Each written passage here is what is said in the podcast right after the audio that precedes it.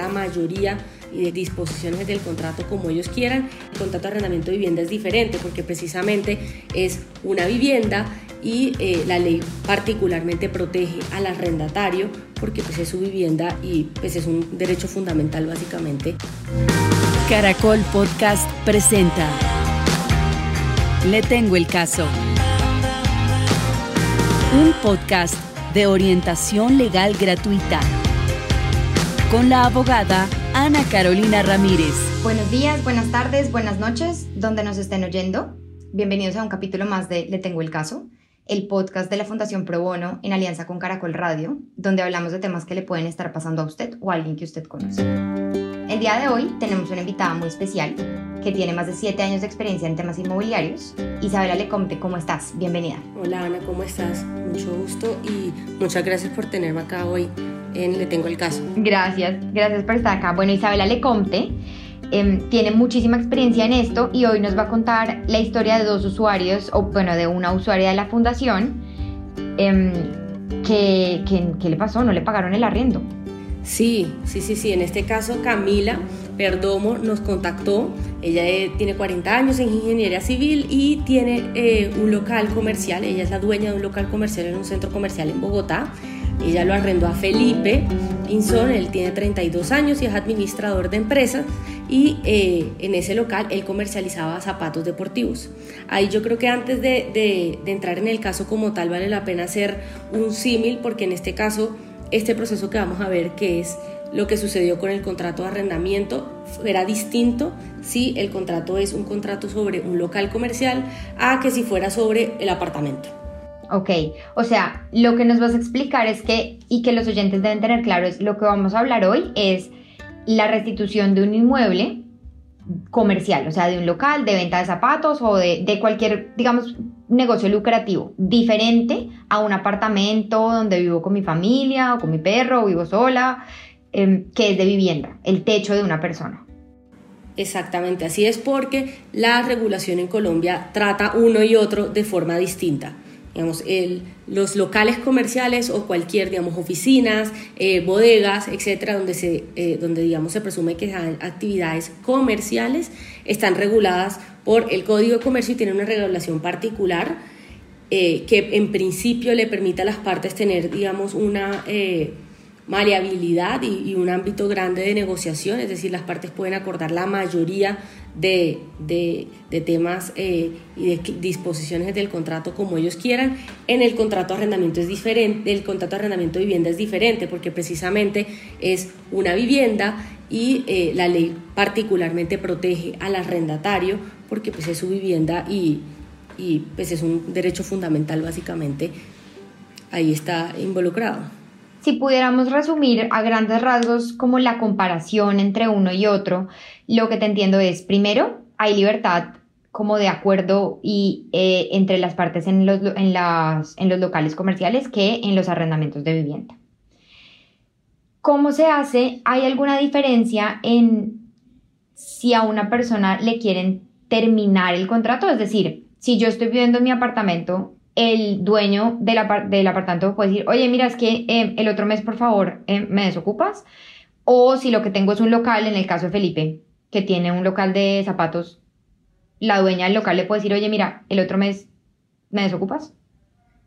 Bueno, en, en principio en ninguno de los dos casos puede ser así tan, tan sencillo. Si bien en el, contrato de arrendamiento comercial uno puede establecer que solamente con un mes de antelación se, se termina el contrato, es decir, el preaviso solamente sea con un mes, la ley sí tiene una protección particular a arrendador, al arrendatario, y es que si tienes un mismo establecimiento comercio, básicamente es una misma empresa, operando en ese, eh, en ese inmueble por más de dos años con la misma marca, en ese caso Em, lo, que tiene, lo que se puede hacer es solamente, se termina solamente bajo tres causales particulares, que es el incumplimiento del arrendatario.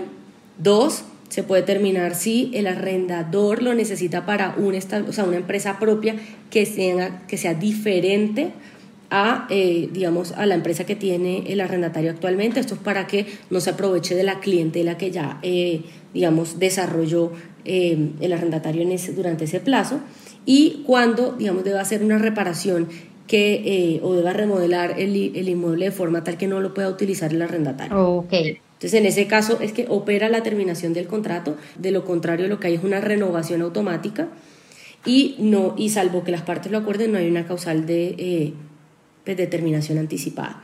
En el contrato de arrendamiento de vivienda sí está muy regulado y las partes no pueden pactar en contrario a eso. Y por ejemplo, las causales de determinación eh, por, por mutuo acuerdo, es decir, puede ser o por mutuo acuerdo o si es por justa causa, que es básicamente que cualquiera de las partes tiene una causal legítima para terminar el contrato, pues la misma ley está, establece cuáles son todas las... Em, cuáles son todas las causales, como por ejemplo incumplimiento de una de las partes, que cambió la destinación del, del inmueble, de que ya no era vivienda, lo, lo, pasó a ser un tema comercial, en ese caso hay lugar a la terminación, el no pago de los arrendamientos, pero en materia de terminación unilateral, y cuando me refiero a unilateral es porque una de las partes quiso, sin que hubiera una causa en particular, ahí la ley es muy eh, particular y lo que dice es, son tres meses de preaviso para el arrendatario más tres meses de sanción, tres meses de canon de arrendamiento. Lo que eh, en el otro caso, digamos, bajo ya la perspectiva del arrendador, el arrendador no tiene esas mismas tres meses y tres meses, durante el primer periodo no la tiene, en, el, en la prórroga la tiene, pero si el arrendador, el arrendatario, por ejemplo, ha estado en esa, en esa vivienda durante más de cuatro años, el arrendador tiene que pagar unas cauciones particulares y una caución en este caso es una suma de dinero que tiene que poner a disposición para poder terminar el contrato y garantizar que básicamente no, no le terminó el contrato de forma ilegítima. Ok, bueno, súper importante. Entonces, para quienes nos están oyendo, bien sean dueños de locales comerciales o, sean los arrendatarios del local comercial, que sepan que si han estado dos años en un lugar, en un mismo local, la ley reconoce y protege esa inversión que ellos han hecho en crear una, en una clientela ahí, en decirle a la gente que ahí está el lugar de zapatos, que, generar una recordación, que es el local de la esquina, porque pues eso genera una inversión y moverse no es lo mismo el local que uno ubicaba en esta esquina que en la otra y por eso la ley, que los oyentes tengan claro, que si llevan dos años en un mismo local comercial, el Código de Comercio les da unas protecciones que tendrán que revisar en específico. Eh, para que no simplemente les digan, bueno, me haces el favor y se van. Obvio siempre sobre el presupuesto de que hayan estado cumpliendo. Si no han cumplido, si no han pagado, si bueno, eso ya es otra cosa y el dueño por supuesto los puede sacar. Pero si han estado ahí, llevan dos años, mm, que sepan que tienen las protecciones que nos acabas de explicar. Bueno, muchísimas gracias. Otra cosa, otra diferencia que quería preguntarte entre comercial y vivienda em, y que vamos a profundizar más adelante es, ¿se necesitan autorizaciones Em, para hacer reparaciones pequeñas, digamos, uno que todos vivimos en apartamentos y algunos hemos estado en apartamentos en arriendo y sabemos que si uno quiere hacer algo, pues es mejor llamar al dueño y decirle, oye, mira, es que le voy a hacer aquí un arreglito a no sé qué, al baño, tal. Em, ¿En los locales comerciales pasa igual? Pues sí, es, es un poco diferente el tratamiento de uno y otro y adicionalmente es importante hacer la distinción de reparaciones y mejoras. Ok, pero la, regla general, em, porque creo que eso lo vamos a, revisar más adelante, em, la regla general es que uno necesitaría autorización también del dueño o como es un local comercial y uno se entiende que uno necesita de pronto sobre la marcha hacer muchos más arreglos que la clientela, que la cosa, mm, ¿se necesita siempre autorización del dueño o es un poquito más flexible la protección? En temas comerciales no se necesita autorización, en materia de vivienda. Sí se necesita autorización para hacer mejoras, es decir, arreglos eh, que, que, impliquen que, que, digamos, que la vivienda suba de valor, más no es por modificaciones o arreglos a algo que esté dañado. Gracias. Ah, esa era la aclaración de mejoras que nos estabas haciendo. Es decir, lo que sea, lo que sea para valorizar el inmueble, como regla general, no necesitaría autorización en un local comercial. En un local, pero sí se necesita en un apartamento o una casa en una verdad, una casa. Bueno, muchísimas gracias. Bueno, quienes nos están oyendo, entonces ahorita vamos a hablar em, del usuario de la fundación que tienen esa diferencia. Estamos hablando de un local comercial. Bueno, ¿y qué le pasó? ¿Qué le pasó a tu cliente? Bueno, en este caso, digamos, Camila tenía ese local de su propiedad y en el 2015 firmó con Felipe Pinzón un contrato de arrendamiento eh, a cinco años para la comercialización de Felipe de unos zapatos deportivos en el centro comercial. En este, en este caso el contrato de arrendamiento era un contrato muy sencillo, estaba por escrito, sin embargo, para, para, digamos, para celebrar un contrato de arrendamiento no necesariamente tiene que ser por escrito, pero por temas, eh, digamos, probatorios, es muy importante que quede por escrito. Entonces ese contrato fue firmado eh, en el 2015 por una duración de cinco años, prorrogables automáticamente por otros cinco, es decir, llegado al 2020, eh, al 2020 se prorrogaba automáticamente. Eh, dieron cuánto era, o sea, establecieron cuánto era el canon de arrendamiento, la forma de pago y el incremento anual. También dijeron que, pues, establecieron en ese, en ese documento que eh, la cuota ordinaria de administración la debía pagar Felipe y adicionalmente un manejo de servicios públicos, es decir, que Felipe debía pagar los servicios públicos del local y asumir las reparaciones locativas que tuviera el local. Ok. Tengo una pregunta, Isabela. ¿Es normal que pacten que el arrendatario paga el valor de la administración? O, o, eso es algo, digamos, eso está por ley y no lo puedo acordar como quiera, eso cómo funciona? Bueno, entonces sí, esto digamos, si bien lo bueno es que el contrato de arrendamiento a nivel comercial permite básicamente modificar casi todo. Esto es diferente cuando es un apartamento, por ejemplo, pero para efectos de local comercial, sí, sí se puede pactar. Eh, normalmente se pacta que la cuota ordinaria de administración la paga el arrendatario y, sí, y las cuotas extraordinarias, que son aquellas que no son las de mes a mes, sino son como, por ejemplo, cuando hay un daño muy particular o, por ejemplo, en un edificio que se necesite... Eh, por ejemplo, eh, remodelar los eh, ascensores, por ejemplo, ese caso son cuotas extraordinarias y esas las paga el arrendador. Esto es por regla general, sin embargo, las partes lo pueden cambiar. Frente, si no se dice nada, la ley de propiedad horizontal, eh, digamos, asume que el arrendatario es quien paga las cuotas ordinarias de administración, sin embargo, no es per se que si no se dice nada, el arrendatario lo paga, pero por costumbre. Y tenía otra pregunta, el incremento, a veces hay contratos que dicen, digamos en este caso, el contrato entre Felipe y Camila nos estás contando que tenía un valor de 5 millones de pesos al mes. Ese, ese, ¿Ese valor nunca incrementa o incrementa año a año con el IPC automáticamente? ¿Hay que acordarlo? ¿Cómo funciona eso? Depende, de acuerdo, depende. Entonces, el, si es un contrato de arrendamiento comercial, como en este caso es el local, no se, o sea, la ley no dice nada, es decir, que si las partes no lo pactan, el contrato sigue 5 millones todos los meses. Sin embargo, es muy usual que se pacte que cada año el, contrato suba, eh, el arrendamiento suba, de acuerdo con el IPC, que es el índice de precios al consumidor, que todos los años se lo certifica el DANE.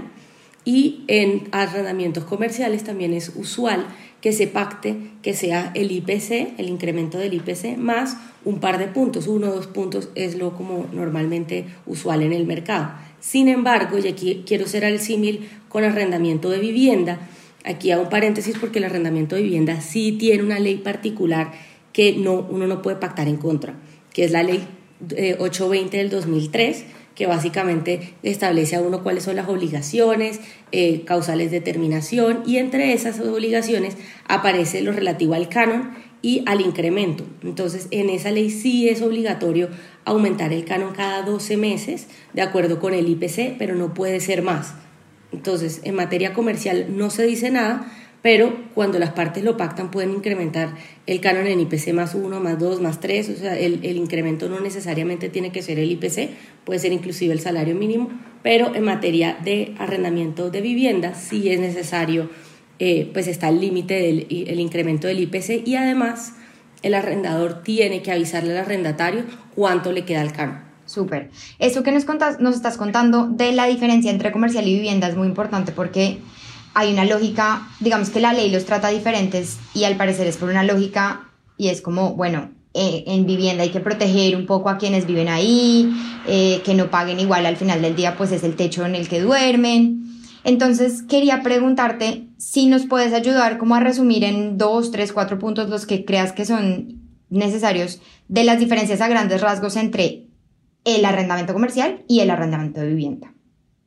Bueno, el arrendamiento comercial digamos, basamos el principio de, en esto en derecho se llama la libre voluntad privada, y que es que las partes en principio pueden pactar en sus relaciones lo que básicamente quieran y lo que acuerden, eso digamos para probarlo debería ser por escrito, eh, pero y en arrendamiento es mucho más restrictivo, ¿por qué? Porque tenemos esa ley que les, que les comentaba que establece cuáles son las obligaciones, cuáles son las causales de terminación y este es el segundo punto de las diferencias principales entre uno y otro.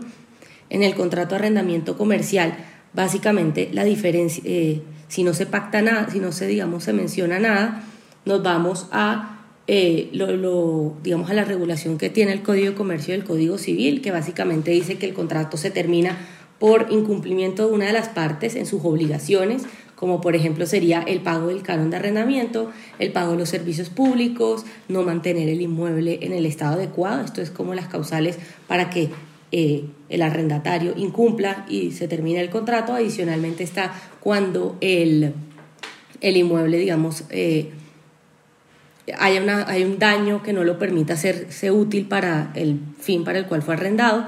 En el contrato de arrendamiento es una, es una regulación mucho más, digamos, joven. Es, esta ley es del 2003, entonces ya trata temas como, por ejemplo, este incremento eh, y las terminaciones son mucho más reguladas.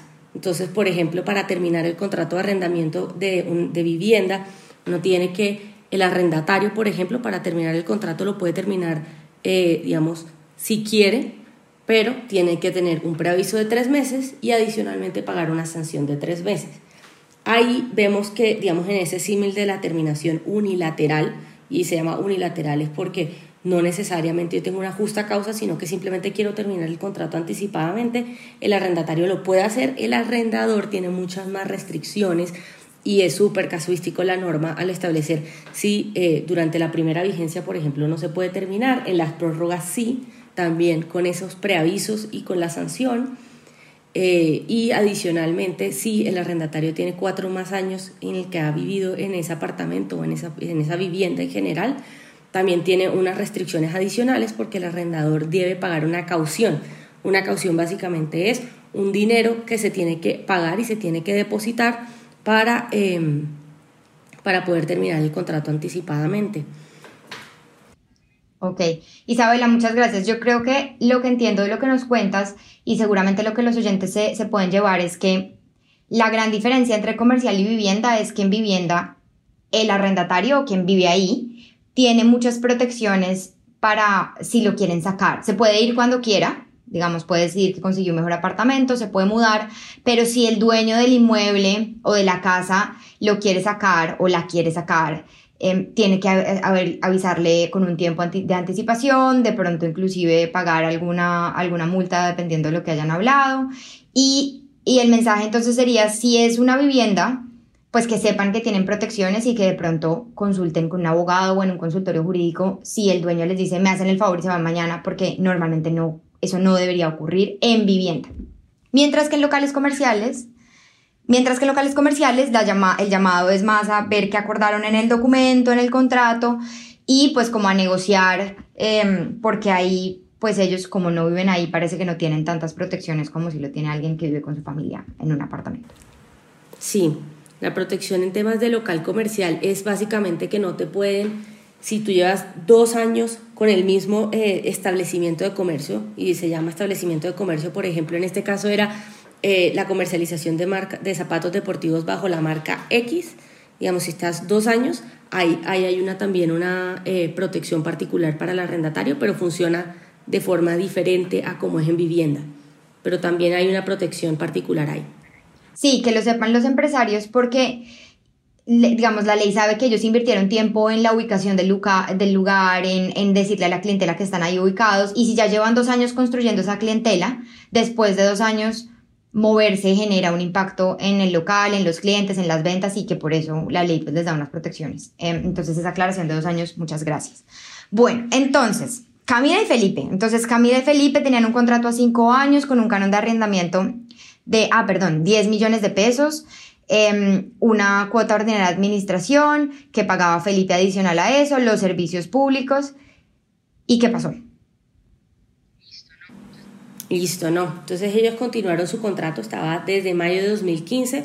fueron continuando con el contrato, Felipe, digamos, pagaba los cánones de arrendamiento a, pues en, en el momento que era, oportunamente, y en el año 2019 Felipe quiso realizar unas inversiones para remodelar el local, esas inversiones a él le costaron 50 millones de pesos y eh, tuvo, digamos, la previsión de acordar con Camila por correo electrónico que iba a realizar esas inversiones. Solamente lo que acordaron fue cuáles eran las inversiones que iba a hacer y eh, pues cuál era el valor que, que, iba a tomar. En todo caso, esas inversiones eran sobre eh, el cambio del piso, del cielo raso, también instaló unas puertas nuevas con, una, con más seguridad de las que se tenía, también un sistema de seguridad con cámaras, Em, y una estantería en el depósito del local, donde se depositan todos los, eh, todo el inventario, y remodeló el baño.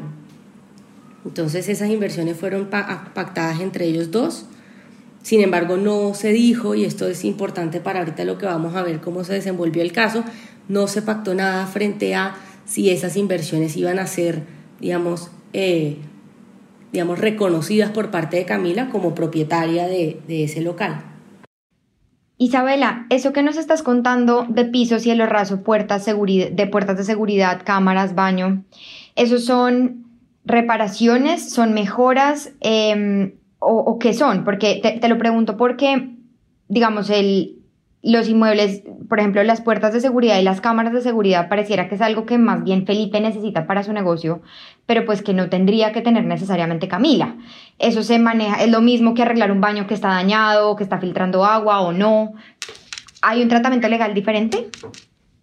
Sí, claro que sí, Camila, eh, Ana, y la verdad es que es súper eh, pertinente tu pregunta, porque en efecto, digamos, una cosa son las reparaciones y otra es las mejoras. Entonces las reparaciones son cualquier obra o actividad que se necesite para arreglar algo que está dañado.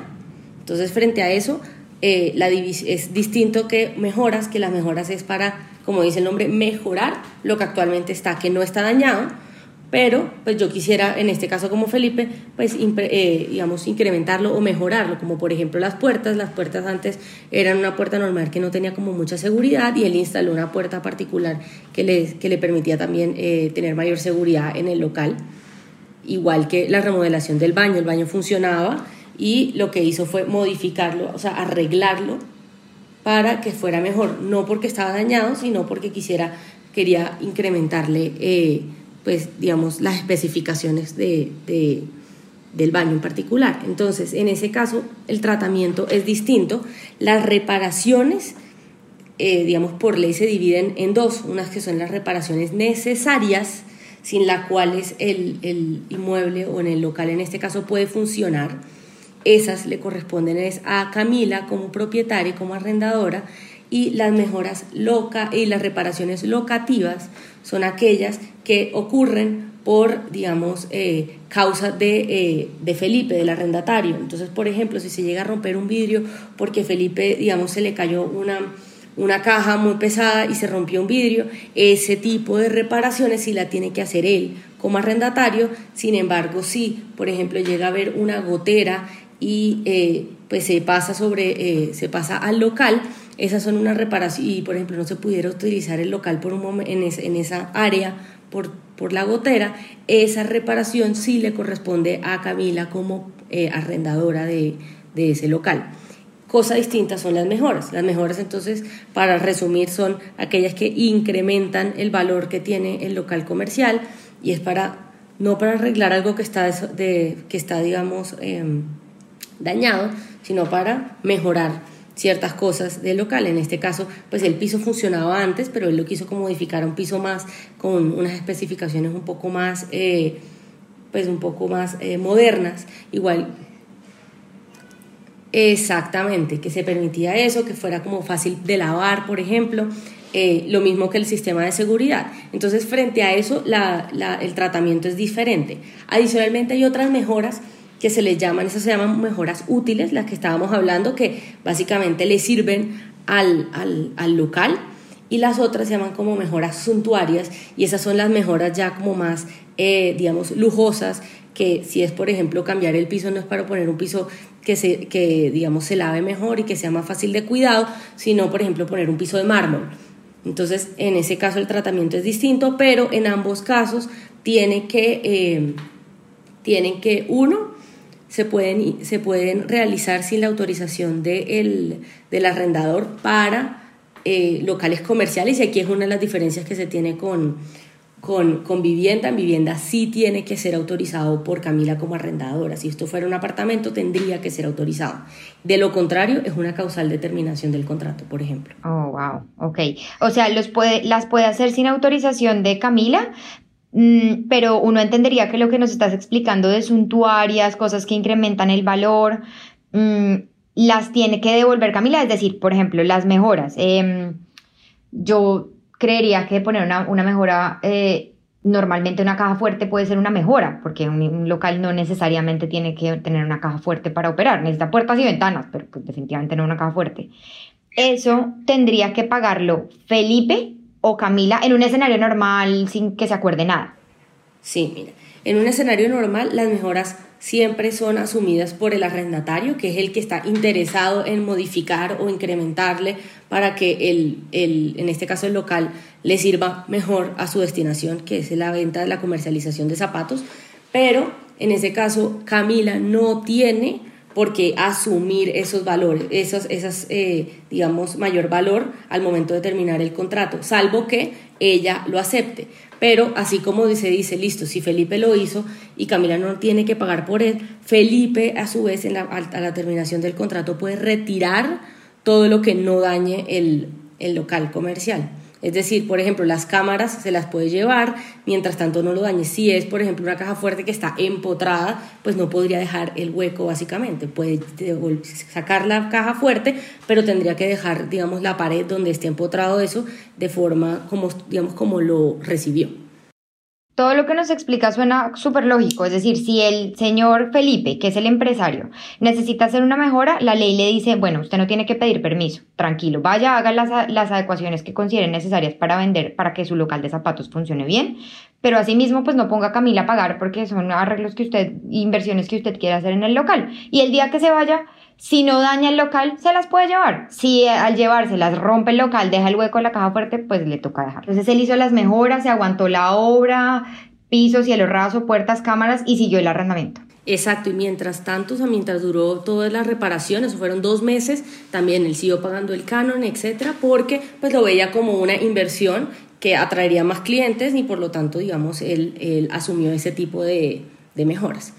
Entonces, eh, pues esto fue en el 2019, durante 2019 eh, se siguió cumpliendo em, el pago, Felipe pagaba todo eh, de forma oportuna, pero llegó marzo, abril del 2020, sucedió todo lo relativo a la pandemia, digamos todo el tema del confinamiento, y en, en abril de ese año, pues Felipe se atrasó en el pago del canon y de la cuota de administración.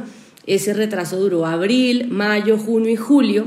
Y eh, digamos ahí en ese caso Camila y Felipe al final después de negociar mucho qué, qué, hacer para que Felipe se pudiera poner al día, lo que, llegaron a un acuerdo, en este caso también fue por escrito, fue un acuerdo de pago.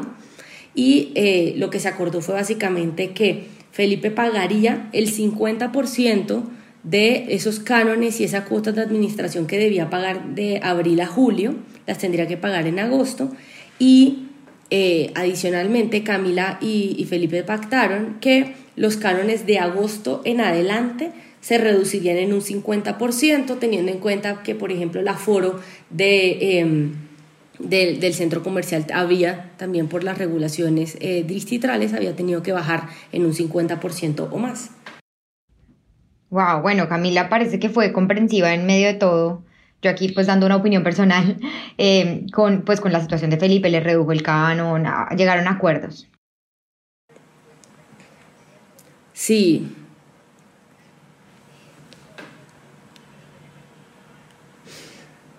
Exactamente, llegaron a acuerdos y por eso muchas de las regulaciones que salió, sacó em, el gobierno y el distrito en ese sentido llevaban a las partes a llegar a este tipo de acuerdos. Entonces lo bueno es que aquí se pudo llegar a un acuerdo y Felipe en agosto, digamos, cumplió con, con o sea, se puso al día en el pago, pero en septiembre de 2020 otra vez se trazó. Digamos, Felipe, eh, lo que entendemos, porque en este caso Camila era nuestra, nuestro cliente, Felipe había tomado un crédito para para pagar esos, esos cánones que tenía pendientes, pero en septiembre, digamos, se le, eh, se le acabó el flujo de caja y otra vez se atrasó.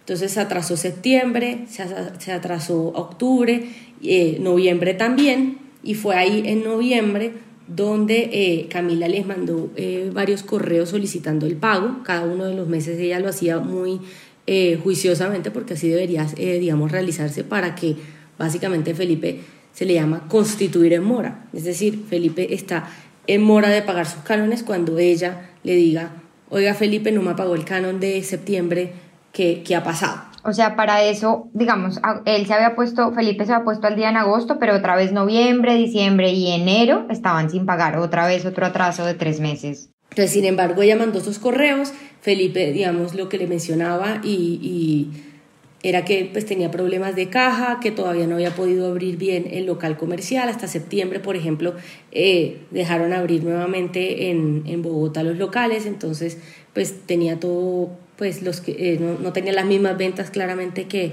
en el 2019 y antes sobre el local. Entonces siguió, siguió sin pagar y ya en enero de 2021 Camila le envió una carta a Felipe solicitando la terminación del contrato por pues, el incumplimiento en el pago del canon de arrendamiento y cuota de administración y le solicitó la terminación del contrato y la restitución del local a finales de enero de 2021. Exactamente. Aquí ya en enero ya llevaban ya cuatro meses sin que Felipe pudiera pagar el canon. Entonces, en ese caso fue Camila solicitó la terminación del contrato. Ahí... ¿Eso se le termina a él directamente? O sea, se le manda una carta a él diciéndole, oye, te voy a terminar el contrato por falta de, de acuerdo, se le envía una carta, debería ser eh, por escrito para dejar evidencia de, de, de, esa, em, de ese requerimiento de terminación del contrato. En ese caso, digamos, las partes no tenían ninguna eh, disposición o una regulación particular sobre cómo debían darse esas cartas, pero Camila la envió por escrito, firmada, y la envió, tanto a la dirección de Felipe que le había dado, como a el, eh, por PDF, por correo electrónico. Entonces a eso Felipe eh, le contestó, eh, rehusándose a terminar el contrato y mencionaba que en diciembre se habían empezado a retomar las ventas y que con esos recursos podía pagar los cánones pendientes y se podía poner al día y por eso pedía un nuevo, un nuevo acuerdo de pago. Ok como quien dice, no, un momento, ya le voy a pagar, eh, deme más plazo, ya estoy vendiendo más. Pero bueno, pues Camila, pues yo creo que a veces esas decisiones de decir, bueno, ya no me arriesgo más a que no me sigan pagando, ya van tres meses de mora, ya se le dio plazo una vez y digamos que el incumplimiento parece que estaba como que continuaba. Exactamente, y además el canon ya estaba a 50% de lo que estaba originalmente y por ejemplo llegó ahorita, eh, pues llegó febrero y seguía sin el pago, a lo cual Camila demandó la restitución del local y eh, pues se demandó ante el juez civil. Ok. Y ahí entonces ya eso ya no es carta a él diciéndole, oye, te voy a terminar el, te voy a terminar el contrato, por favor te vas, sino que Felipe no se quiso ir y entonces a Camila ya le toca ir donde un juez a decir, restitúyame el inmueble y hizo algo más. Sí, entonces en esa parte ahí quería aclarar, no es que, o sea, digamos, Camila procedió porque ya tenía nuestra asesoría, eh, pues procedió directamente con una demanda, porque en principio las partes no pueden ir eh, con un, eh, una policía a sacar a Felipe solamente porque se rehusó a terminar el contrato. La ley tiene un procedimiento particular y fue este que el que Camila hizo y es una demanda de restitución de inmueble arrendado. Adicionalmente, ella solicitó lo que se llama una diligencia de inspección del local, que es básicamente que el juez eh, que conoce de, este, de esta demanda va directamente, o pues un miembro de su, de su despacho va directamente al local con ella, verifica el estado del local y si el local estaba en un estado, digamos, de abandono o, o, amenazaba, digamos, ruina o estaba, digamos, descuidado, el juez puede determinar que se le restituya o sea, es decir, que se le devuelva a Camila de forma temporal mientras, eh, digamos, se decide en el proceso si procede o no esa restitución del local.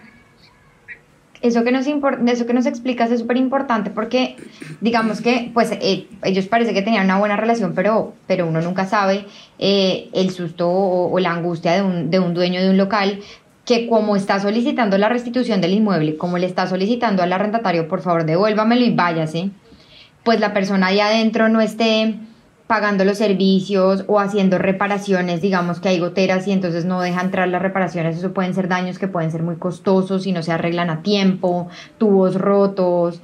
Em, entonces, eso de la solicitud de inspección es lo que le permitiría al dueño ir a decir, bueno, déjeme ver cómo está, porque si no, que me lo den ya mientras deciden si finalmente sí o no, o el señor vuelve o se va, pero por ahora déjeme, yo entro y tomo pues cuido las cosas, porque cuando se descuidan los locales, la reparación puede ser muchísimo más costosa al final. Exactamente, así es. Y eso, ok, y eso que nos explicas entonces se llama solicitud de inspección, que también se le pide al juez. Sí, se llama una diligencia de inspección que se le puede pedir al juez, no, en este caso Camila lo hizo al momento de la demanda, pero se puede pedir en cualquier momento durante el proceso. Ok.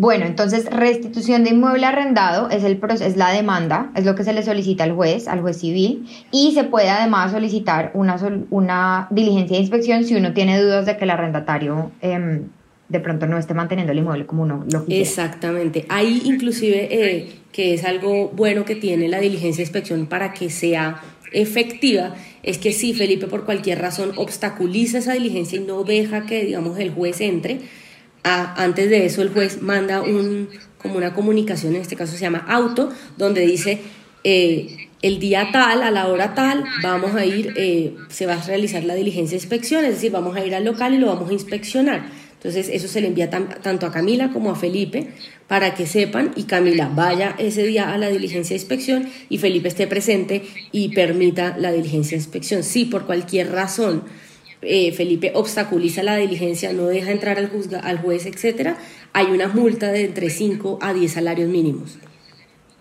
Ah, ok, como un incentivo para que den entrar a la inspección. De acuerdo, porque la idea es pues, que el proceso pueda seguir y, evitar básicamente que el inmueble, eh, como dices tú, tenga goteras, se le dañe y Camila básicamente se quede cruzada de brazos esperando que el proceso termine y luego reciba un inmueble completamente devaluado. Ok. Bueno, y entonces listo, le llegó la demanda a Felipe, eh, lo notificaron de la demanda y, y, ¿qué pasa? ¿Qué pasa en esos procesos? ¿Cómo funciona? Bueno, entonces en esos procesos, esto es un proceso eh, eh, verbal y es un proceso corto, cuando es un proceso... Em, digamos, cuando es un, cuando es un proceso por, básicamente por eh, no pago de arrendamientos, es un proceso de una única instancia, es decir, después de hecha eh, la demanda no se puede apelar a ninguna otra, eh, digamos, juez de mayor jerarquía. Entonces es un proceso que la idea es que sea muy rápido, normalmente puede durar, pues aquí rápido, en este caso fue muy rápido, duró siete meses, pero generalmente puede durar un año e inclusive dos años dependiendo de la práctica de pruebas y, todo y todas las audiencias que se pueden hacer, que se pueden prorrogar si las partes lo solicitan pero básicamente ya en marzo Felipe fue notificado de la demanda. Ahí eh, Felipe tiene 20 días para oponerse, argumentando pues que, que sí pagó o, o, las razones por las cuales no pagó, pero en este caso solamente puede ser oído en el proceso si se pone el día en el pago o demuestra que ya pagó. Entonces ahí hay diferentes formas en las que puede demostrar que ya pagó. En este caso no había pagado, pero si hubiera pagado, eh, puede mostrar con las consignaciones eh, bancarias o si se pagó, por ejemplo, en efectivo con el la firma por parte de Camila de recibir la suma de, tal, de tanto por concepto del canon de arrendamiento del mes de septiembre en la fecha tal. Entonces es evidencia de que Felipe efectivamente pagó. Si no por cualquier medio. Exactamente, por cualquier medio válido, de acuerdo. Y que se le pagó fue a Camila y no se le pagó a otra persona. Sin embargo, si Felipe, por ejemplo, en este caso no había pagado para que fuera escuchado en la demanda, tenía que pagar a la cuenta del juzgado. Esa es una cuenta que tienen todos los juzgados eh, con el Banco Agrario. A esa, a esa cuenta debía pagar y demostrar el pago de eh, los cánones de arrendamiento desde septiembre, que fue cuando empezó otra vez a, a, no pagar el canon hasta marzo que fue notificada la demanda. Y durante el proceso también tiene que pagar esos cánones, se los tiene que pagar al juzgado. Ok, entonces, cuando, si Felipe, a Felipe eh, lo que nos estás contando es que, bueno, a Felipe lo demandan por la, para, en la demanda de restitución de inmueble arrendado. Y él en principio no tiene derecho a mencionar, digamos, a hablar en el proceso, a defenderse, a menos que aclare un punto fundamental y es, no, señor juez, a mí no me pueden echar porque yo sí he pagado. O si no ha pagado antes y no tiene cómo demostrar que ha pagado, señor juez, yo no he pagado porque no creo que deba haber pagado, porque las razones que sea, pero aquí está el dinero de los cánones, se le voy a entregar a usted, señor juez, en la cuenta del juzgado, para que me oigan el proceso y podamos hablar. Entonces, sí o sí, la parte demandada, que es en este caso Felipe, el arrendatario, tiene que o haber pagado antes o entregarle el dinero de los cánones a, De acuerdo. Y si por cualquier razón Felipe puede decir, no, es que yo no tenía que pagar porque X, Y razón, porque uno, eh, habíamos hecho un acuerdo en que yo no tenía que pagar, dos, porque ella, eh, pues Camila tenía que hacer unas reparaciones y no me la hizo y yo no podía utilizar el, el local, por ejemplo, en este caso no fue así, pero en esos casos esos pagos que se hacen ante el juzgado no es que automáticamente se le entreguen a Camila, es un pago mientras se decide qué sucedió y si hay lugar o no a la restitución y si efectivamente Felipe debía haber pagado o no haber pagado. En ese caso, si por ejemplo el juez hubiera determinado que Felipe no tenía que pagar el canon de arrendamiento, lo que pasa es que al final del proceso se le devuelve. Ok, perfecto. Es más como para mostrar la buena fe y la voluntad de pago eh, más allá de la discusión legal. No, pues buenísimo, muchísimas gracias. Em, y bueno, y entonces en el proceso lo que te entiendo es que avanza, él, se defiende y, ¿qué, pasó en, este caso de, de, Camila y Felipe. ¿En qué terminó? Listo. Bueno, en este caso Camila y Felipe, Felipe si bien se defendió diciendo que, eh, que por motivos de la pandemia se habían reducido dramáticamente las ventas del local y no tenía básicamente con qué pagar el canon de arrendamiento. Adicionalmente mencionó que, eh, que Camila debía primero pagarle las mejoras que había realizado en el 2019 y que no había podido básicamente disfrutar mucho por todo el tema de la pandemia. El juez, al momento, como Felipe, digamos, en ese caso, cuando respondió no pagó y no demostró que había pagado los cánones de arrendamiento, el juez, digamos, como dice la ley, no lo pudo escuchar en el, dentro del proceso le solicitó, digamos, que entregara evidencia del pago para poder ser oído. Y eh, en ese caso, en, el, en mayo de 2020 se hizo la, la, diligencia de inspección, se siguió el proceso, no se pudo escuchar, se decretó la diligencia de inspección y en ese momento fueron el juez y Camila, fueron hacia el local y verificaron que el local estaba abandonado, pues estaba abandonado, es decir, Felipe se había ido del local, había retirado las cámaras, había retirado, digamos, eh, un par de cosas, no, por ejemplo, el baño, eso seguía, el techo, el cielo raso, eso seguía ahí, pero sí se había retirado, había retirado toda la mercancía y eh, en ese caso el juez como vio que pues estaba el, el local solo, pues sin nadie que lo pudiera cuidar y pudiera velar por su seguridad, eh, lo que determinó en ese mismo día en la audiencia de, la diligencia de inspección fue que eh, Camila lo tendría mientras se resolvía el proceso de forma temporal. Ok. Y lo que te entiendo es Felipe no obtuvo o sí pagó la consignación judicial para ser oído. No la pagó, no tenía dinero para pagar. No, no, no la pagó. Él eh, siguió mencionando que no tenía, digamos, recursos, que en marzo, otra vez abril, pues había pasado todo el tema de nuevamente los confinamientos y el paro y por lo tanto, digamos, no tenía recursos con que em, asumir el pago y no tenía, eh, digamos, crédito bancario como para realizar el pago eh, temporal ante el juzgado. Entonces, en ese caso, Felipe no pudo ser oído y por eso, digamos, el proceso se demoró mucho menos de lo que se hubiera demorado normalmente, porque normalmente Felipe, pues al, al realizar el pago, él, digamos, evidencia, por ejemplo, pues da testimonios o da cualquier evidencia de uno del pago o dos de por qué no tuvo los recursos, eh, etcétera, para poder eh, ser oído y que el juez tuviera eso en cuenta al momento de determinar eh, si había o no lugar a la restitución. Ok. No, bueno, muchísimas gracias. Qué bueno que, que, le pudieron ayudar a Camila y que pudo recibir su, su, inmueble. Y solo quisiera como puntualizar unas cosas que creo que para los oyentes es importante em, recordar. Bueno, primero, la importancia de acordar por escrito ciertas cosas. Es decir, si el si Felipe habla con Camila por teléfono y le dice, oye Camila, es que quiero hacer unos arreglos, cielo raso, em, quiero poner unas cámaras de seguridad Y Camila le dice, sí, tranquilo, yo, yo me hago cargo de, yo te, yo te reembolso ese dinero. Y no hay ningún documento por escrito. Felipe en este momento no podría, no tendría cómo mostrarle al juez, señor juez, es que yo hice los arreglos y Camila nunca me los pagó y por eso, digamos, no le he pagado los cánones, estoy cruzando cuentas o lo que fuera, o viceversa. Si Camila quiere acordar por escrito que le van a hacer esos arreglos al inmueble o que esos arreglos no deberían superar X valor, que ella va a reembolsarle el valor de los arreglos, pero pues que hasta 50 millones por lo que se pase de ese valor ella no lo va a reconocer. Ese tipo de cosas es importante hacerlas por escrito y no en una simple llamada telefónica entre el arrendatario Felipe y la arrendadora Camila. Sí, bueno, sí, ok, listo, chao. Sí, de acuerdo, la recomendación ahí en ese caso, si bien, digamos, el mecanismo idóneo como para llegar a, un, a una negociación es por teléfono, después de eso, dejar eso por escrito. Y por escrito puede ser correo electrónico o una carta un poco más formal, puede ser inclusive WhatsApp, pero la idea es que tengamos pruebas de que es cuál fue el acuerdo y que sea muy claro eh, si Camila, por ejemplo, se obligó a devolverle el valor de las inversiones, en ese caso, por ejemplo, si, lo hubiera si Felipe hubiera podido pagar, eh, el juez mismo tiene la obligación de decirle, listo, Camila, usted debía 50 millones, Felipe le debe 60 millones, se, se cruzan las cuentas y ahora Felipe solamente le debe 10.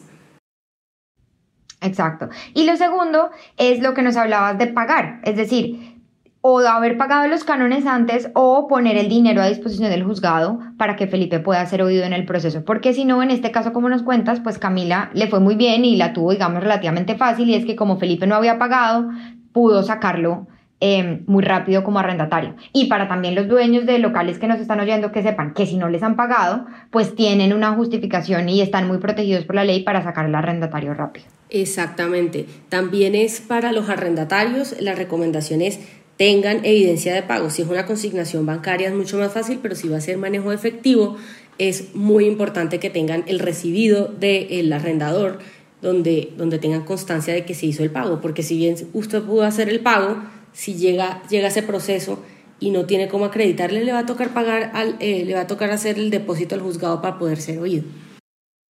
Bueno, nos cuentas que el juez ordenó la restitución definitiva del local a favor de Camila. Si no hubiera pasado lo que nos contaste, que es que cuando fueron, pues Felipe ya no estaba y el local estaba abandonado. Si Felipe hubiera estado ahí todavía y no se quiere ir, Camila tiene que ir con policía a sacarlo. Camila puede ir con policía a sacarlo porque ya tiene una sentencia de un juez que le ordena a Felipe salir del inmueble y restituírselo a Camila. Entonces, en ese caso ya, digamos, puede, puede ir con un, policía. La idea no es que vaya a ir por fuerza propia a, a, eliminar, a quitarlo, o sea, sacarlo del, del local pero en este caso, digamos, ya eh, Camila lo tenía. Ok. Y sobre la sentencia, quería preguntarte, esa decisión del juez que ordenó la restitución definitiva, ¿es final? En otros casos hemos hablado que hay dos instancias. En otros casos donde hemos hablado de temas procesales de otras cosas, em, siempre hablamos que hay una instancia, si uno no está de acuerdo, pues la, ley nos permite eh, como apelar o pelear, continuar peleando esas decisiones. ¿Eso ocurre en este caso? Felipe podría haber hecho algo, decir, no, señor juez, no estoy de acuerdo. En este caso, no. ¿Por qué? Porque era sobre eh, pago de, o sea, fue por incumplimiento en el pago del canon y este proceso en principio no tiene una segunda instancia. La regla general es que, como dices, eh, los procesos sí tengan una segunda instancia para que la parte que no está de acuerdo con la decisión vaya y la eh, debata. Sin embargo, en este caso es un proceso pues la idea de este proceso es un proceso especial que sea muy, eh, digamos, definitivo, porque de lo contrario, imagínense si se pudiera pelear, Camila tiene el local, no lo puede arrendar a otra persona y mientras entonces vamos a celebrar un contrato de arrendamiento donde quién sabe cuántas, o sea, si así sea que la persona no pague, me toca estar con la persona eh, sin pagar y yo sin recibir recursos de ese, de ese inmueble, entonces por eso, digamos, la norma lo que dice es que no hay segunda instancia. Ok, o sea, si no hay pago, no hay segunda instancia. Si la causal es del no pago, no hay segunda instancia. No, en general este, este proceso no tiene segunda instancia. Bueno, fantástico. Eso es una buena noticia para quienes quieren restituir sus inmuebles porque tienen en este momento arrendatarios que no les están pagando y que creen que se pueden quedar ahí em, eternamente. Exactamente, así es. Antes de despedirnos, Isabela quería preguntarte sobre las audiencias de conciliación. En otros casos y en otros capítulos que hemos tenido, Siempre se le recomienda a los oyentes o a quien va a demandar que tiene que ir a una audiencia de conciliación primero porque si no, no puede demandar, que ese es un requisito. En este caso de lo que nos cuentas, no pareciera que Camila eh, trató de conciliar, por lo menos no en un escenario formal, digamos que sí le dio el descuento, eh, sí habló con él, pero nunca le dijo, oye, mira, audiencia de conciliación el próximo lunes a las 8 de la mañana en el juzgado tal o en el, el consultorio jurídico tal. De acuerdo, no, en este caso no es necesario, por ley particularmente, se, no es necesario hacer un proceso de conciliación cuando la causal es por falta de pago de cana. Si eh, es, una, eh, es por otra causal, sí es necesario una audiencia de conciliación inicial. Que esa es la regla general, en este caso es la excepción, no se necesita. Ya, o sea, para cambiar un poquito, en este caso fue claramente una falta de pago porque Felipe no había pagado de noviembre a enero, casi febrero. Pero si digamos hubiera sido que mm, ella, lo, ella le terminó el contrato. Un ejemplo que nos pasa mucho que eh, Felipe cambió la destinación del local. Entonces, que no era que Felipe se, se, se atrasó en el cano, sino que Felipe dejó de comercializar zapatos para poner una peluquería. Y en ese caso, la peluquería, por ejemplo, no estaba permitida en ese piso del centro comercial. Entonces, ahí... o, un, local de comida que genera daños en las paredes porque hay grasa, hay humedad, y de pronto Camila pues tiene el derecho de pronto no querer tener un local de comida, no arrendarlo para esa destinación. En ese caso, ella tendría que haber citado a Felipe a conciliación. En ese caso sí. Ok. O sea que el tema del pago es súper importante para, o sea, pagar los cánones, porque si no, entonces no los oyen, los pueden, los pueden, los pueden sacar del inmueble sin conciliación previa. Y ahí sí, sí, de acuerdo, y ahí hay un tema importante que podría parecer muy fuerte, decir, ah, no, es que me tengo que, que pagar para ser oído, o sea, mi debido proceso en dónde está y yo por qué no puedo ser oído. Y ahí, digamos, hay muchos pronunciamientos de las cortes diciendo que eso sí no está violando ningún derecho. ¿Por qué? Porque mal haría la ley y el juez, eh, digamos, poniéndole la carga a Camila de probar que ella no recibió los recursos. Porque probar algo que no suceda es mucho más difícil de pagar, eh, probar que sí se hizo el pago. Y la persona que tiene los, digamos, las herramientas para probar que sí pagó es precisamente Felipe. Ok, o sea que cuando no hay pago, no se necesita conciliación y todos los efectos que nos habías contado antes. Exactamente, así es solamente con esa causa. Muchas gracias por eh, recibirme, mil gracias por, por escucharme y, espero que mi input en esta, en esta grabación sea importante para los oyentes y que nos puedan eh, entender un poco más de cómo funcionan estos procesos. Chao Isabela, muchas gracias. No, muchas gracias a ti y que estés muy bien. Si le gustó este contenido, compártalo a alguien que esté en una situación igual o similar y que le pueda interesar aprender de estos temas. Si tienes dudas o preguntas, nos puedes buscar en Instagram como arroba caracolpodcast.